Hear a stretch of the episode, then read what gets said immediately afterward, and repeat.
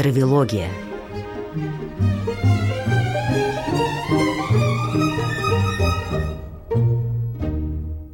Добрый день, и вновь э, на волнах радио «Фонтанный дом» программа «Травилогия». Я Наталья Костицына, и мы продолжаем путешествие по Европе. Причем даже не просто по Европе, да, а конкретно по Италии.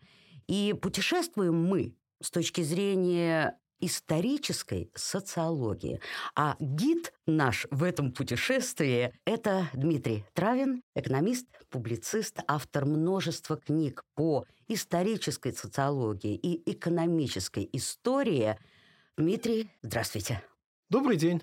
Вот все же давайте начнем с терминов. Да, в прошлый раз мы были в Риме, в Риме эпохи барокко. Ну, скажем так, спорно, да, для кого-то Рим – это период античности. Для тебя это прежде всего барокко, эпоха барокко. Вот если мы отправляемся сегодня во Флоренцию, да, то я думаю, что здесь ни у кого не будет никаких сомнений, что Флоренция – это колыбель Ренессанса. Но вот как понять Ренессанс с точки зрения вот той самой исторической социологии – науки новой, предлагаю поначалу разобраться в терминах. Да, Наташа, конечно, давай разберемся. Это очень хорошее предложение. Я, собственно, в прошлый раз упоминал, что у меня только что вышла книга, которая называется «Путеводитель по исторической социологии». Ну, это подзаголовок, если быть точным, название «Как государство богатеет» с подзаголовком «Путеводитель по исторической социологии». И там я анализирую разные концепции, в основном западной классической науки – объясняющих, что это такое и как, и для чего это все используется. Но если сказать просто, так чтобы ввести в наш сегодняшний разговор, то мы знаем, социология – это наука о обществе, о социуме. Мы изучаем, как живут люди, как они вступают между собой в политические отношения, и не только в политические, как они ведут себя в молодости, как ставятся, что бывает, когда возникает семья, рождаются дети. То есть наша жизнь – это всегда очень сложный комплекс отношений, включая даже отношения с маргинальными людьми, с уголовниками, с преступниками различными и так далее. Вот эта социология всем известна. Но важнейший вопрос понимания общества состоит в том, а как, собственно, возникло то общество, в котором мы живем. Ну, То скажем, есть и здесь мы обращаемся к истории. Вот, вот, вот, да. Скажем, вот такой есть вопрос. Почему одни страны богатые, другие бедные? Для России это очень актуальный вопрос сегодня. Мы примерно 30 лет назад взялись догонять более развитые более богатые страны и, прямо скажем, не сильно в этом деле преуспели. Вот чем это можно объяснить? Один способ объяснения очень примитивный, ненаучный. Ну, там реформаторы были дураки, в других странах реформаторы умные. Или тоже ненаучный способ. Бывают умные народы, бывает страна дураков. Вот Россия бывает страна дураков. Ну, кто хочет ограничиться такими объяснениями, ради бога, ну, конечно, да, руки, да. Да, но это вот немного позволит нам разобраться в нашем обществе. А есть, собственно, историческая наука, которая помогает в этом разобраться. Вот это и есть историческая социология. Мы пытаемся выяснить, а как страны становились богатыми? В какой момент, допустим, Германия всегда ли была богатой страной или в какой-то момент ею стала? Если в какой-то момент, то что там происходило? Были ли умные реформаторы или что-то другое? А если Германия всегда была успешной, то можно ли сказать, что немцы такой вот замечательный особый народ, как Наци... Да, вот нацисты говорили, вот там мы, аийцы, совершенно особые, отличаемся от всех. Нет, историческая социология показывает, что нету каких-то фундаментальных отличий арийских, там, славянских, арабских или каких-то еще народов друг от друга, а есть очень конкретные историко-социологические причины, показывающие, когда, какая страна, в какой момент и почему становится успешной. А если обратиться к одной из твоих последних книг почему Россия отстала, причем со знаком вопроса, ага, да, не многоточия, да, да, да. Угу. то там есть как раз глава и не одна глава. Ну, вот та глава, которая касается нашей Италии, да, посвященная как раз и Ренессансу флорентийскому. Так вот, изучая этот самый флорентийский Ренессанс, можно ли ответить на вопрос, а почему мы отстали? Да, вот эта книга непосредственно относятся к выяснению вопроса о том, почему одни страны богатые, другие бедные. Книга называется «Почему Россия отстала?», потому что, конечно, меня в первую очередь э, судьба моей страны интересует, России. Но там история России подается на фоне, на широком фоне истории различных европейских стран. И я пытаюсь сравнить, а вот где, что, когда, в какую эпоху, в какой стране произошло, что позволило той стране от нас оторваться, стать более успешными. А в каких-то других странах что-то такое не произошло, из-за чего эти страны от России не оторвались, сегодня тоже испытывают э, серьезные проблемы. В этой книге «Почему Россия отстала» четыре главы. Из них две очень тесно связаны с Италией. Третья и четвертая. Третью мы особо не будем затрагивать в нашем сегодняшнем разговоре, хотя, если надо, я готов ответить на любые вопросы. Третья глава скорее экономико-историческая, чем историко-социологическая. Я в третьей главе пытаюсь выяснить, почему в позднее Средневековье и в эпоху Ренессанса города Северной Италии вдруг стали самыми экономически развитыми в Европе. Это в какую эпоху Средневековья? Позднее Средневековье и Ренессанс. Резкий рост североитальянских городов начался где-то в XIII веке, вот это вот позднее Средневековье. Но тогда, может быть, они еще очень сильно не отличались от многих других европейских городов. Хотя ориентировочные данные на 1300 год, повторяю, ориентировочные, потому что статистики тогда не было, конечно, показывают, что крупнейшими городами Европы тогда были – Венеция, Флоренция, Милан, Генуя, а также Гент, Кордова, Палермо и некоторые другие. Ну, напомню, что Италии, как той Италии, которую мы знаем, объединенной, тогда еще не существовало. Да, совершенно верно. И Венеция, и Милан, и Флоренция были, как иногда говорят, городами-государствами. Или даже была... городами-республиками. Не обязательно. Милан не было республикой, это было герцогство. В Генуе постоянно ситуация менялась то там было народное правление, то очень даже антинародное. Венеция была олигархической республикой, а Флоренция большую часть времени была, ну, можно сказать, такой вот демократической, народной республикой. Так что очень разные были системы власти, но эти города были в числе, ну, в, точно в первой десятке самых густонаселенных и богатых городов Европы. И в период Ренессанса это только укрепилось. Вот, вторая половина 15-16 века.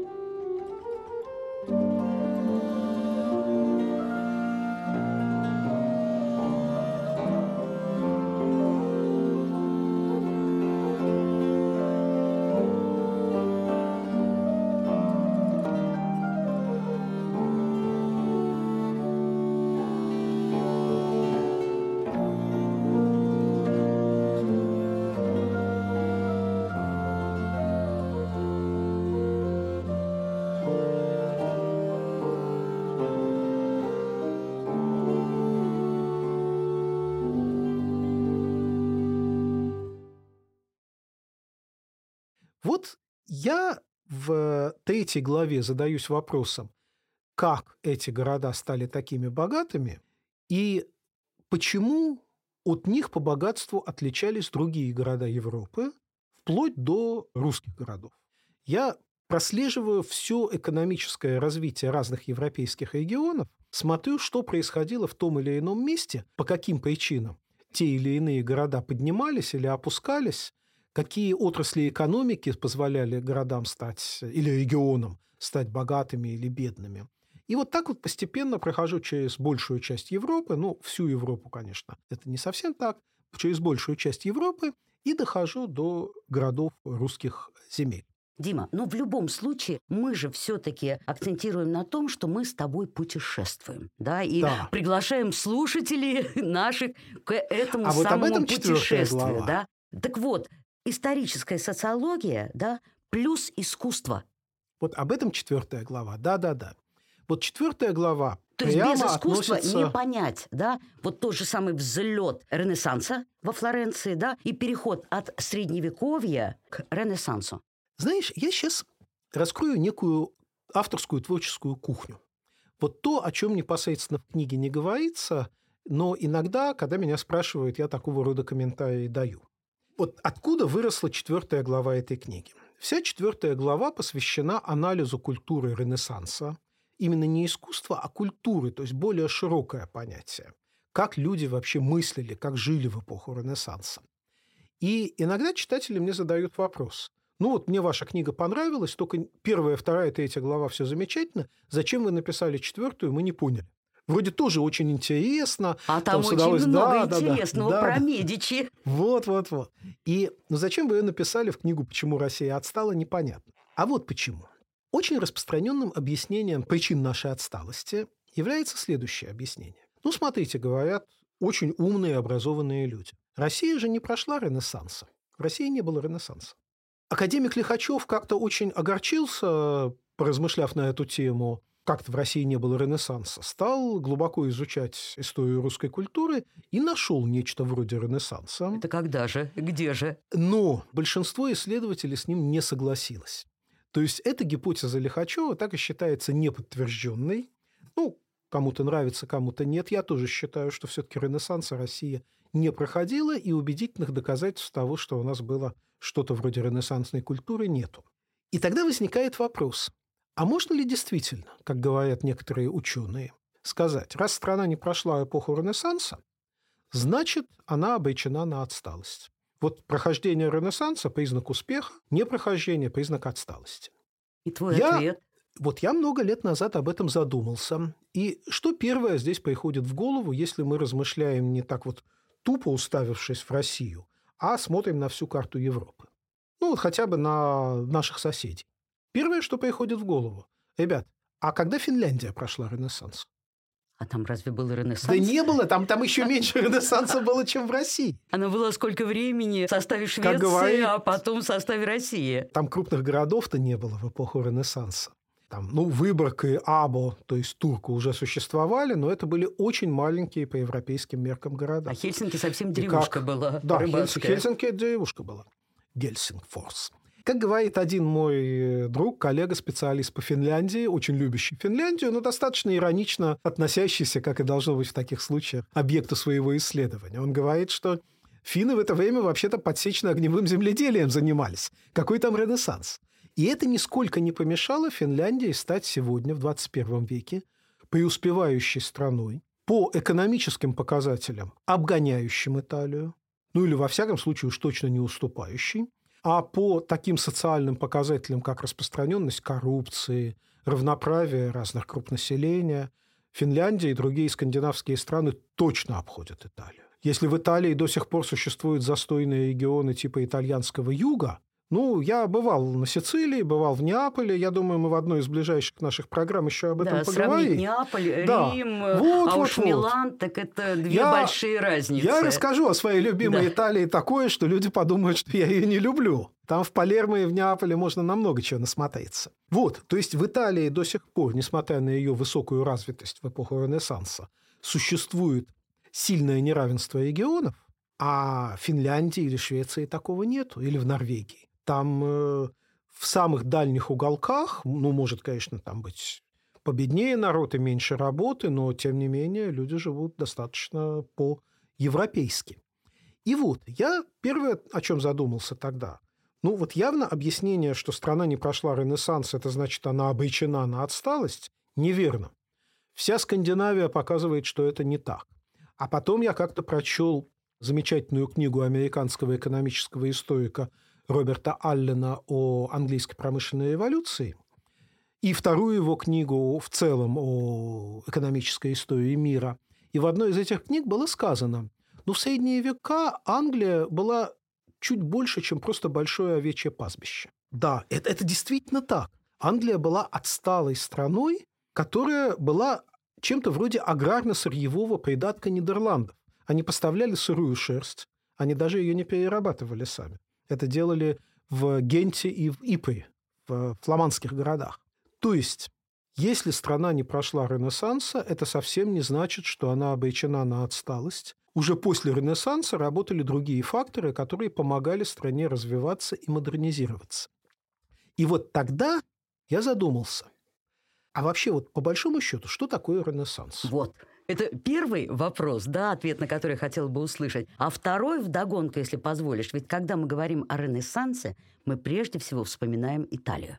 Конечно, конечно.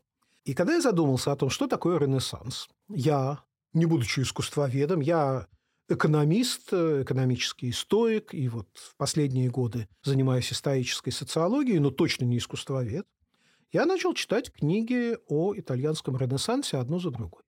Большая часть нашей российской литературы на эту тему сформировалась еще в позднесоветское время, и общий настрой следующий. Он идет от Фридриха Энгельса.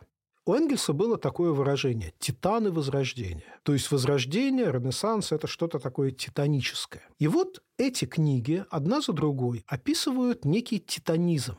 То есть ренессанс – это человеческая индивидуальность. Человек стал впервые выделяться из общины, из общей массы, стал личностью. То есть многогранность, многогранность человека да. эпохи Ренессанса. Да. Вот это первое объяснение.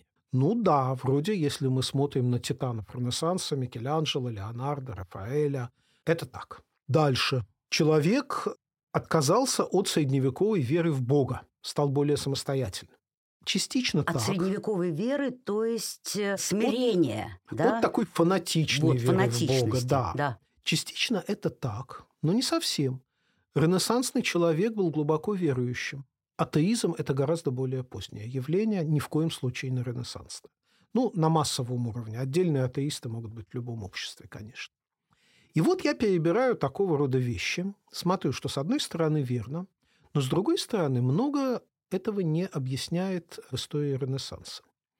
И тогда я перехожу от чтения книг искусствоведов к изучению работ историков, которые описывают реально, как жизнь текла в итальянских городах, вот в этих крупных итальянских городах, позднего Средневековья и начала нового времени.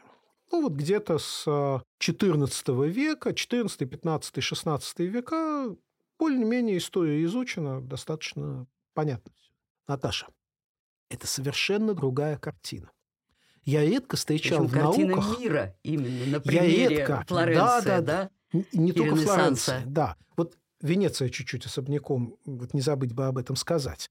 А Флоренция и Генуя, и Сиена, в меньшей степени Милан, Венеция особняком, это вот совершенно другой мир, чем следует из наших искусствоведческих познаний.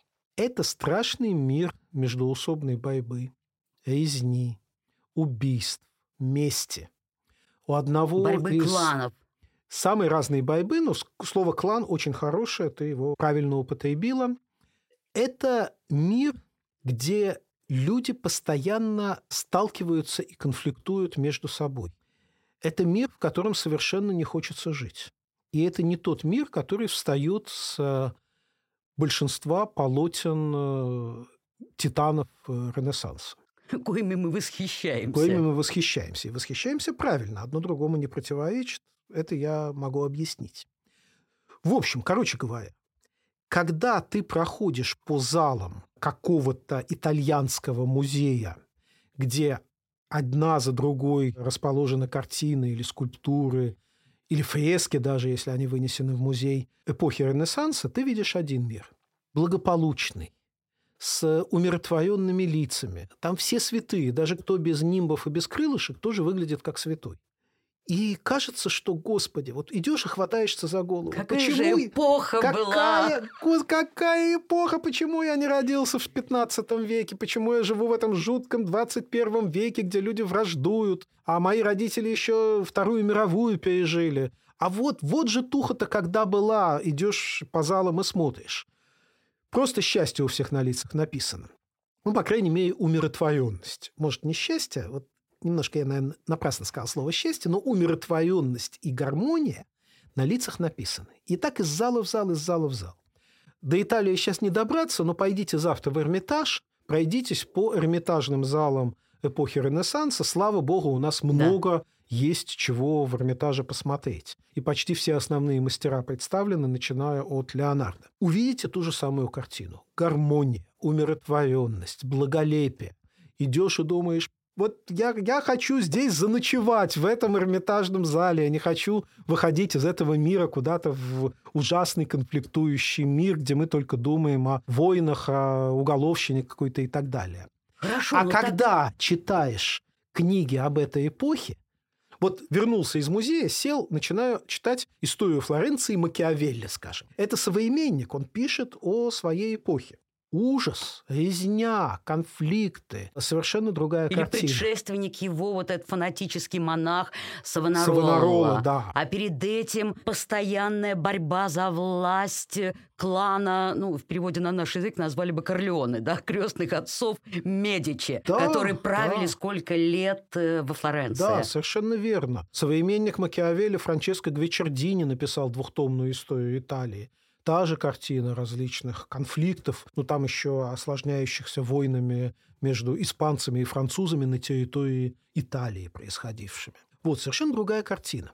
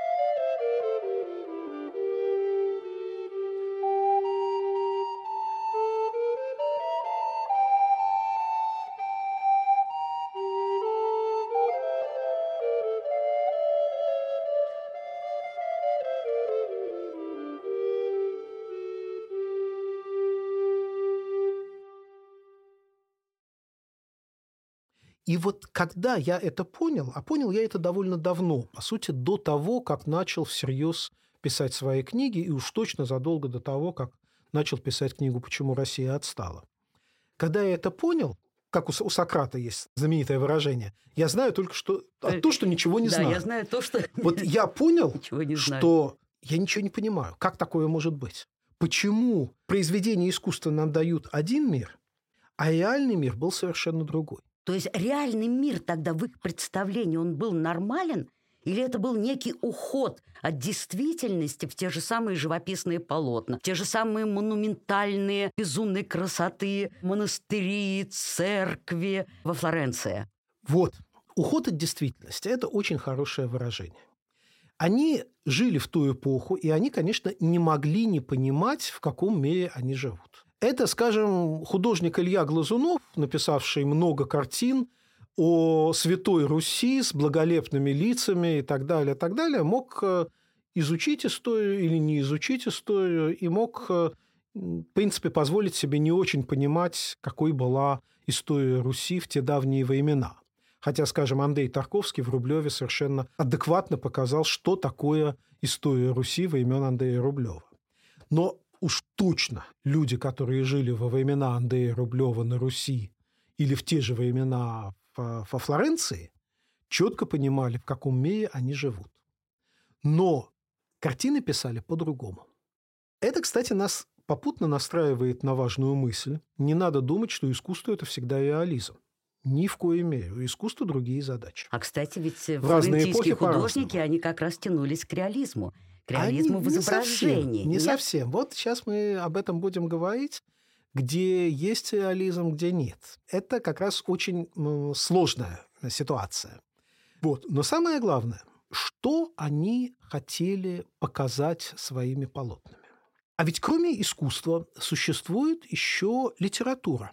Если мы почитаем самого великого писателя, драматурга эпохи Ренессанса, позднего, очень позднего Ренессанса, но все-таки Ренессанса, драматурга, жившего не в Италии, но тем не менее очень много трагедий, создавшего на итальянском материале, как он его себе представлял. Хотя, скорее всего, он в Италии никогда не О был. О ком идет речь? О Вильяме нашем, понимаете, Шекспире, Шекспире естественно. Понятно. Да, кто же самый великий -то? Значит, что такое трагедия Шекспира? Это, это сплошная резня. Это сплошная резня. От начала и до конца. Даже в комедиях иногда близко к этому бывает, но трагедия это, – это кошмар. Значит, давайте попробуем от литературоведения перейти на язык исторической социологии и, честно положа руку на сердце, вот я ее кладу, наши слушатели не видят, но я кладу на сердце и говорю, сказать, о чем основные трагедии Шекспира. Ромео и Джульетта. Об ужасах любви. Вот выходили бы замуж и женились... любви. Об ужасах даже. Вот вместо того, чтобы жениться на ком сказано, два прекрасных молодых человека из враждующих кланов полюбили друг друга. Кончилось резней и гибелью главных героев. О чем Отелло? О ужасах ревности. Вместо того, чтобы поверить своей Дездемоне, которая была очень милой женщиной, этот э, Мавр стал ее подозревать во всяких нехороших делах. И чем помним, кончилось? Чем все закончилось, да. Макбет. О чем трагедия? Об ужасах стремления к власти, жажды власти. Вместо того, чтобы подчиняться сложившимся правилам средневековой иерархии, кто главный, кто не главный, Макбет, подстрекаемый своей супругой, начинает бороться за власть и совершает преступление. Чем кончается? Полной резней, не исключая самого Макбета. Ну и трагичность фигуры короля Лира. Король Лир. Значит, о чем это? О ужасах гордыни, скажем так. Возгордился, не доверял э, любящей его дочери, требовал, чтобы его все хвалили. Чем кончилось, понятно. И, наконец, вершина – Гамлет. О чем? О мести. Вот я, кажется, не сказал сегодня, в какой-то момент мысль ушла в сторону. У одного западного автора, аналитика Ренессанса, я прочел такую любопытную вещь. Он провел анализ слов, которые часто встречаются в разных текстах той эпохи. И самым часто встречающимся словом является слово «месть». Вся жизнь эпохи Ренессанса, позднего Средневековья была пронизана местью. И «Гамлет» – это трагедия о ужасах мести. Милый, интеллигентный... Которая могла бы быть в той же самой Флоренции. Я возвращаюсь, конечно. напоминаю, что мы путешествуем да, по Флоренции. Да, да, сейчас мы угу. вернемся милый, интеллигентный принц. Тучный и одышливый, на самом деле. Я напомню, что вот в тексте это есть. Он не очень молод уже и склонен скорее к отвлеченным размышлениям, чем к тому, чтобы махать шпагой. Узнает о том, что убили его отца, и на протяжении всей трагедии Шекспира он колеблется. Быть или не быть, вот в чем вопрос. То есть можно там сейчас всех порубать шпагой, а может быть, это нехорошо. Вот как, как надо правильно жить? И колеблется, колеблется, колеблется. И Офелию под конец, мучает. Да, и с Офелией там проблемы. И под конец он вынужден, обстоятельства его втягивают в резню. И вот эти завершающие жуткие сцены, когда все погибают либо от укола шпагой отравленной, либо от отравленного вина. Вот, в общем, все погибли. Вот все это почитав, я понял, что эпоха Ренессанса, это реальная эпоха Ренессанса, это сплошная резня, а искусство – это скорее способ человека как-то выйти из клетки этих ужасов и попытаться внести в этот ужасный мир что-то вроде новой идеологии.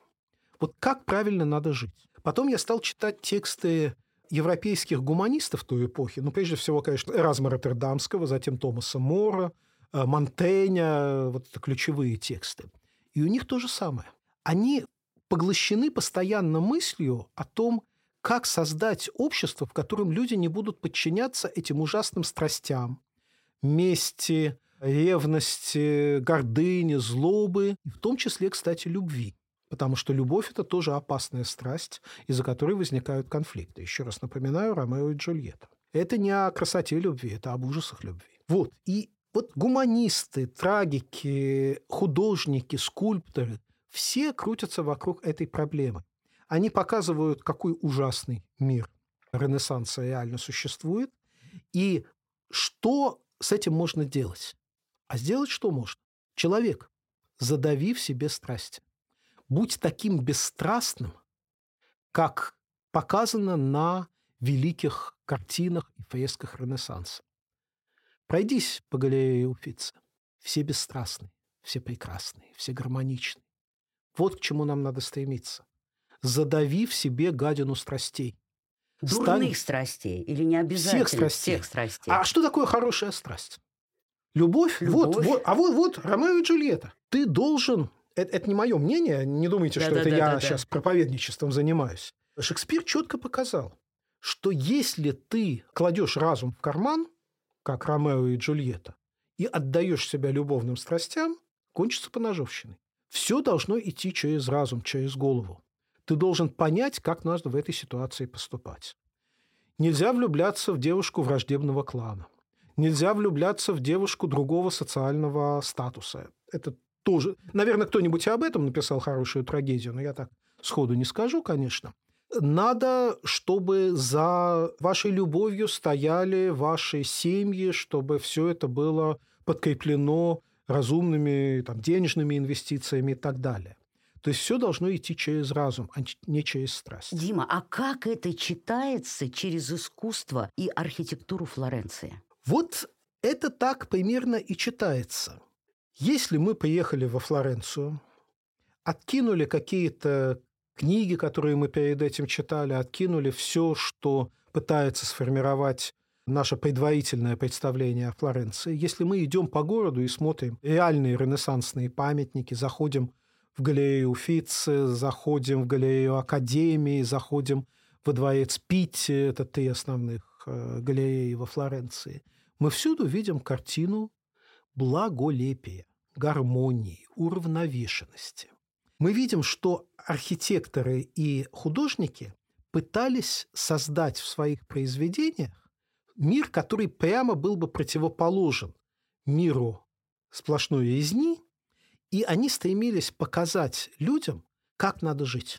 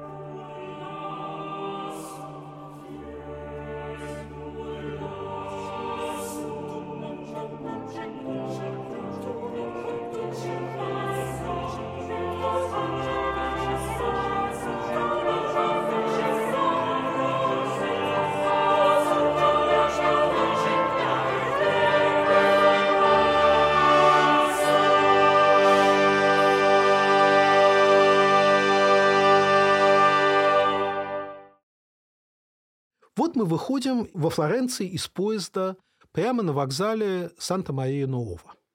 Это, ну, кто не был во Флоренции, я поясню, этот вокзал находится прямо у одной из, ну, наверное, трех, четырех, пяти ключевых храмов, э, церквей эпохи позднего Средневековья и Ренессанса. Санта-Мария-Нового, так церковь и называется. Так вот, мы выходим, берем чемодан и сходу с чемоданом, даже не заходя в отель, подходим к фасаду вот этого храма Санта-Марии-Нового. Это буквально две минуты от вокзала до площади перед фасадом. И первое впечатление от Флоренции, что мы видим? Фасад, который был создан в эпоху Ренессанса крупнейшим архитектором и мыслителем, он много писал, а не только строил, этой эпохи Леоном Батистой Альберти. Кстати, представителем одной из знатнейших флорентийских семей, репрессированных не без помощи Медичи, по-моему. Э, нет, там сложнее. сложнее. Значит, первый раз они были репрессированы еще задолго до появления семейства Медичи в результате вот этих внутренних конфликтов. Победившие кланы изгнали проигравшие кланы. Такой была, кстати, судьба не только Альберти, но и судьба Данте. Данте был изгнан, изгнан из, из Флоренции, Флоренции, да, и был эмигрантом. Ведь до сих пор э, пустая гробница Данте находится да, во Флоренции. Да, он, он в Равенне, да, Данте в Равенне похоронен. И вот Леон Батиста Альберти, уже вернувшийся после всяких репрессий, которые были в отношении его предков, поставил этот фасад. Там хитрая штука. Церковь сама средневековая. Это, кстати, не, не сразу видно. Это надо либо внимательно посмотреть, либо почитать. Церковь сама средневековая, и на ней не было такого фасада. Она была довольно скромно украшена, и многие, флорен... ну, некоторые, скажем так, флорентийские церкви, скажем, Сан-Лоренцо, Сан-Лоренцо, у нее до сих пор нет фасада. Там кирпичи сплошные. Внешне так очень некрасивый. Необработанный, да, да, необработанный. Вот. И вот Леон Батиста Альберти в эпоху Ренессанса как бы повесил фасад на старую церковь. Там даже ничего не перестроено. Если сбоку посмотреть, видно, что он как бы повешен. И это образец ренессансного духа. Вот если у вас на Флоренцию пять минут, и вы сразу бежите на поезд, вот выйдите, посмотрите на этот фасад, вы поймете самое главное в Ренессансе, и в слезах идете обратно на поезд, уезжаете, не, ну, это потому что это, нет, да, да, это Даже на один день. Это, в общем, преступление перед Ренессансом приезжать. Это преступление, да. да. Но вот если с кем-то такая невероятная ситуация случается, что пять минут на Флоренцию, самое главное вы увидите. Этот фасад просто разрисован линеечки, кубики, квадратики. Знаешь, такая что он мне напомнил гармония. этот фасад? Вот я помню, знаешь, такая, будто инкрустированная такая вот шкатулочка да. из белого черного угу. мрамора. Да, да, Такие да, полосочки, да, геометрические да. фигуры. Совершенно верно. Вот кто бывал в настоящих готических храмах, вспомните, как выглядит готика. Она вся устремлена к Господу, к верху. Шпиль, там всякие элементы Щипцы. готической архитектуры, да, все, все какое-то бурное, бушующее. А у Альберти все умиротворенное, классическое, спокойное. И дальше, если у вас на Флоренцию не пять минут, а пять дней, вы уже спокойно идете по городу, оставляете чемодан в отеле, гуляете, ходите. И всюду, когда вы подходите к каким-то памятникам Ренессанса, вы видите, по большому счету, ту же картину, которую изобразил Альберти на фасаде Санта-Мария-Нового. Вы видите уравновешенность, гармонию. Вы видите, как крупнейшие архитекторы и мыслители Ренессанса хотят сказать своим согражданам, горожанам, землякам, умиротворитесь, успокойтесь, погасите страсти. Вот он, этот прекрасный мир, к которому надо стремиться.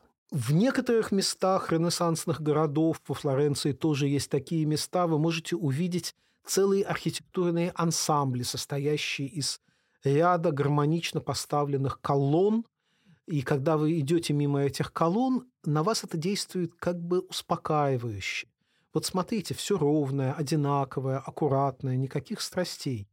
Вы представляете себя каким-то древним греком, медленно разгуливающим вдоль этой колоннады со своими учениками – и рассказывающим им о том, как хорошо умиротворение, как надо заниматься философией, а не махать шпагами и не резать по ночам своих соседей. А как соотносится вот то, о чем ты сейчас говоришь, как соотносится ну, с главным собором, да, Санта-Мария-дель-Фьоре дома с этим самым куполом величайшим Брунеллески, да. куполом Брунеллески. Да, да.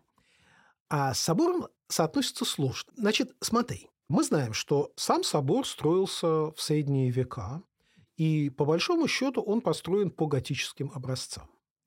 Но купол был, именно купол был создан архитектором Филиппо Брунеллески, крупнейшим архитектором Флоренции эпохи Ренессанса. Это, с моей точки зрения, самое главное имя для эпохи Ренессанса. Микеланджело. Хороший вопрос. Вот на секунду тогда отвлекусь. Микеланджело, конечно, это важнейшее имя ренессансной Флоренции, бесспорно. Если мы смотрим его Давида, который стоит перед Палаццо Веккио, ну, это копия, естественно, Копия. да, но в, ну, вот В галерее как бы, да. Академии. Да, на э, самом, настоящий Давид стоит в галерее Академии, но перед Палаццо Веккио это то место, где он должен был бы стоять э, исторически. Вот если мы смотрим на Давида, если мы смотрим на гробницу семьи Медичи, где Микеланджело создал свои знаменитые скульптуры, ну, там еще есть места. Если мы смотрим вот на это, то Микеланджело, конечно, автор абсолютно ренессансный. Но Микеланджело жил долго и был таким гениальным человеком, я в данном случае не стесняюсь этого слова, вот уж там титан из титанов, что он на протяжении своей жизни сумел измениться и стать другим автором. Если мы возвращаемся в Рим, вот вернемся на неделю назад к нашему разговору о Риме, кажется, мы тогда не сказали о Сикстинской капелле, Сикстинской хотя, капелле, да. конечно, Рим – это во многом именно Сикстинская капелла. Вот если мы приходим в Сикстинскую капеллу в Риме и смотрим либо на страшный суд, созданный Микеланджело, либо на потолок Сикстинской капеллы, где изображено сотворение мира Микеланджело, там мы видим вовсе не уравновешенность, не гармонию, как с Давидом. Вот Давид абсолютно бесстрастен. Спокоен. Спокоен, да. А Несмотря на то, что ему предстоит бой с Гляфом. да, да, да, он, он побеждает Голиафа, потому что он круче, а не потому, что он как-то себя возбудил. Вот если мы смотрим на Давида, мы видим Ренессанс. Если мы смотрим на страшный суд в Сикстинской капелле, то мы видим динамику, экспрессию. Абсолютно страстный Господь страстным движением руки посылает нехороших людей в ад, а рядом хорошие люди, значит, восходят в рай. И действия по сотворению мира на потолке Сикстинской капеллы тоже уже не ренессансные. Это еще не барокко, конечно, но это уже движение к барокко. Господь вот-вот дотронется пальцем до пальца апатичного, еще фактически несуществующего человека и создаст его жизнь.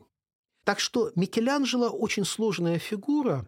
Вот в моем понимании То есть, есть... в Риме он такой неистовый. Да, да? да. А во Флоренции он... Вот есть в истории человечества несколько гениев, которые я бы вообще не мог внести в какую-то эпоху, как-то классифицировать. Они выше этого, они глубже этого. В 15-16 веках это бесспорно Микеланджело, а, скажем, в 20 веке это Герман Гессе, немецкий писатель. Ну вот, а возвращаясь к Флоренции, Брунеллески, он Брунеллески. абсолютно ренессансный. Вот изучайте ренессанс по Брунеллески. Он положил гениальным архитектурным решением, положил этот потрясающий купол на средневековый собор. Причем долгое время просто собор стоял без купола. Да, одни да. стены. Да, да, да. Вот. То есть собор внутренне противоречивый. Но, к счастью, мы его никогда не видим целиком. Если мы стоим мы на видим площади... либо купол сверху, О чем речь? либо Да. купола мы не видим. Стоя рядом с собором, мы видим Да. только стены Да, готические. да, совершенно верно. Площадь перед собором маленькая, поэтому мы там видим средневековье, а если мы заходим на какой-то холм над Флоренцией, особенно по ту сторону реки Арно, то мы видим именно купол, но не видим всего собора. И купол, он абсолютно ренессансный. Это уже умиротворение, гармония. Это не готический шпиль, который стремится куда-то к Господу. Это именно полусфера, которая покрывает и умиротворяет вот это вот э, церковное, Защищает. защищает это церковное пространство. Ну, а если мы посмотрим на другие творения Брунеллески, в Сан-Лоренцо или Санта-Спирита, два храма по одну и по другую сторону реки Арно, то там мы увидим вот это вот спокойствие колонн. Туда заходишь, вроде это готическая церковь, но вот ты оказывается, ты растворяешься, правильно, очень хорошее слово, растворяешься в гармонии и уравновешенности Ренессанса. Все простенько, точно не по принципу «сделайте мне красиво», как в барокко. Все простенько, умиротворенно, и хочется именно все свои страсти оставить где-то за дверями храма и уйти полностью к Господу, который вот в этом храме присутствует. Я предлагаю здесь пока поставить точку и к разговору нашему о Флоренции, о Ренессансе флорентийском поговорить в следующем выпуске нашей программы «Травелогия». Я напоминаю, что собеседником моим является Дмитрий Травин, публицист, экономист, и мы путешествуем по Флоренции, продолжим путешествовать в следующей нашей программе с точки зрения исторической социологии. Вот именно этот термин, да, и подход к путешествиям я попыталась понять для себя э, в самом начале нашего выпуска. Да, спасибо, и в следующий раз мы снова обратимся к книге «Почему Россия отстала», где я подводил итоги вот этим своим размышлениям. Наталья Костицына и Дмитрий Травин были в очередном выпуске программы «Травелогия». thank you